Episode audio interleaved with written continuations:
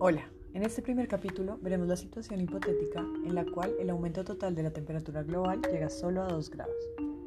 Ya que las consecuencias son muchísimas, vamos a concentrarnos en tres. La extinción masiva se daría solo al nivel de los arrecifes de coral. Se observaría un aumento del nivel del mar de varios metros y sería inminente el abandono de la región del Golfo Pérsico por calores insoportables. Esto, como te puedes dar cuenta, ya es una enorme pérdida.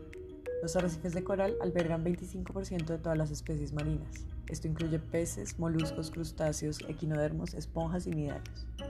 Las especies que no habitan este ecosistema probablemente se alimentan de las que sí, así que estarían condenadas a la extinción también. ¿Te imaginas todos los mares sin delfines o ballenas, sin cangrejos o sin corales? El aumento del nivel del mar ya se ve y ha comenzado a tragarse tanto estructuras humanas como playas completas.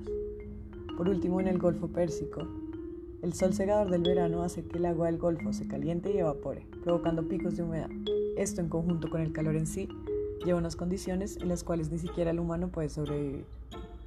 Estos tres ejemplos ya implican un desastre a largo plazo que desafortunadamente es nuestro escenario menos pesimista y en el cual el número de refugiados climáticos es igualmente demasiado alto.